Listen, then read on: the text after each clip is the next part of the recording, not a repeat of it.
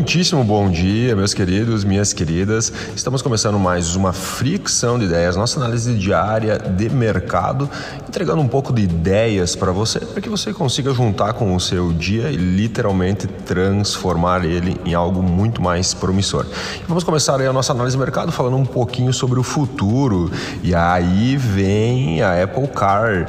A Apple contratou ontem um ex-diretor da Tesla né, para literalmente tirar do papel seu carro autônomo. Várias coisas que a Apple já anunciou, mas essa aqui é um anúncio muito importante porque esse diretor é um grande, entre aspas, um braço direito da Tesla e agora ele está se juntando aí à Apple para literalmente tirar do papel o carro autônomo. E falando em carro autônomo, a Toyota apresentou o seu primeiro modelo 100% elétrico. É uma corrida literalmente contra o tempo para as grandes empresas do setor.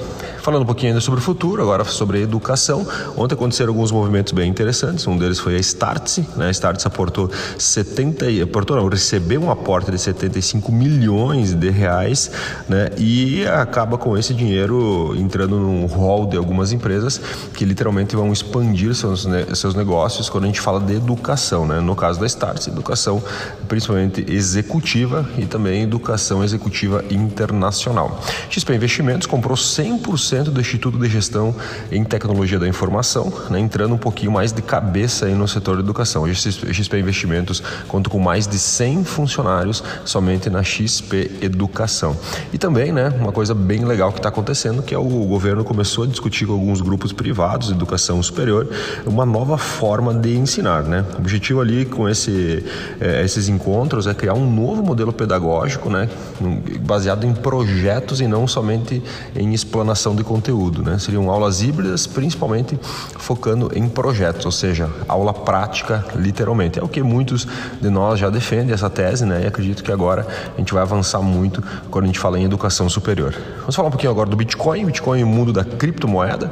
Hoje, né, quando eu estava iniciando a análise de mercado às 4 horas e 52 minutos da manhã, eh, o Bitcoin estava valendo 64.859 dólares. E ontem chegou a bater a casa superior a 68.500, um recorde histórico né, para o Bitcoin. Como eu falei para você já muito, muito, muitas vezes, é, conforme a moeda vai ganhando, seja qualquer moeda, né, vamos dar o exemplo da, cripto, da criptomoeda, né, Bitcoin, mas qualquer moeda no mundo, pode ser uma moeda num país, quanto mais ela vai ganhando credibilidade, mais ela tende a uh, ser um, um, grande lastro financeiro. Né? E o que está acontecendo agora? Né? Alguns temores da inflação mundial né, fazem com que as criptos aí ganhem algum tipo de referência, tá?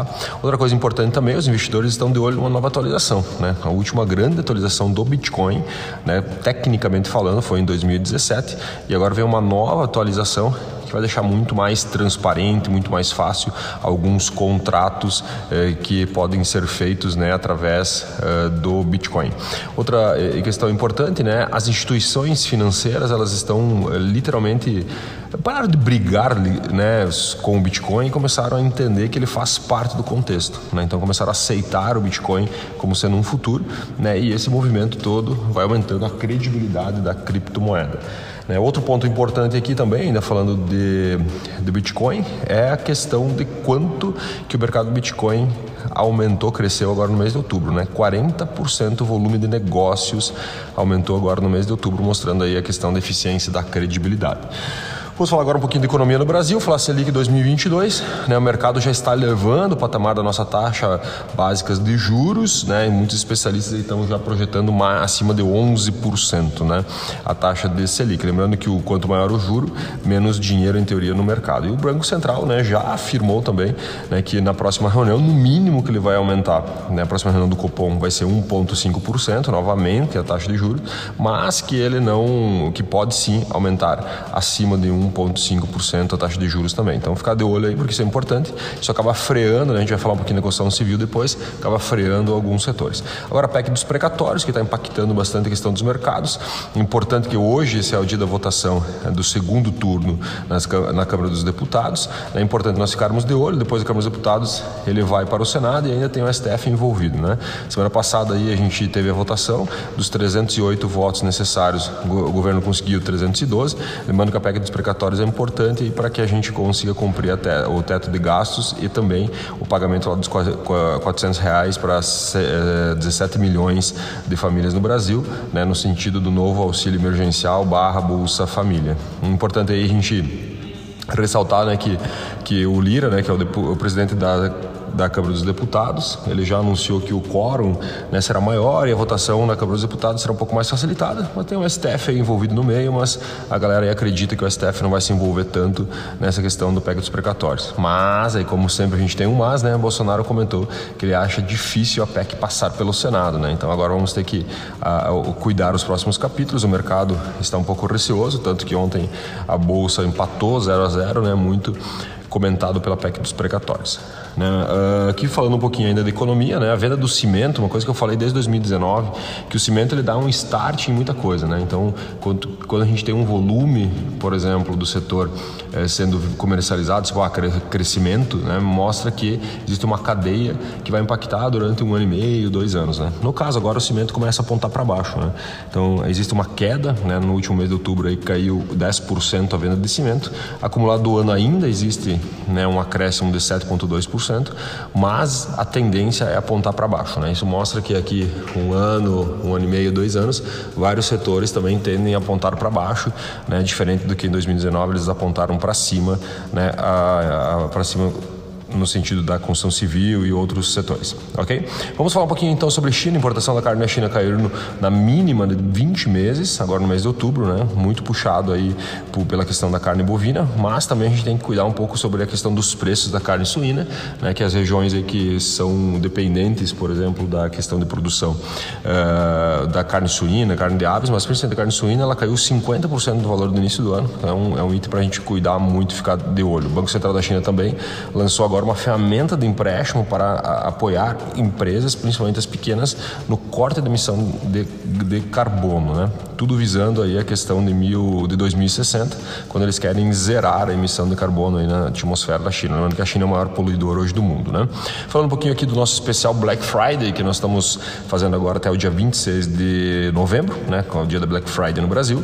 É importante que essa Black Friday que literalmente será a Black Friday, a Black das Blacks, né? Por quê? Porque as grandes varejistas, principalmente internacionais, eles estão investindo pesado aqui no Brasil, olhando muito pela questão da desvalorização do real, né? fazendo com que fique mais barato fazer algum tipo de ação. Quem vai sofrer um pouco vão ser as nacionais, né? as grandes nacionais, óbvio, mas também o pequeno. Por isso que é muito importante você, se você for um pequeno varejista, se você se faz sentido você envolver o teu produto na Black Friday, que você faça ações, que você planeje, que você comece isso antes, porque é muito importante, porque senão no dia 26 do 11, uma, uma grande fatia do mercado Uh, vai consumir com as grandes operações.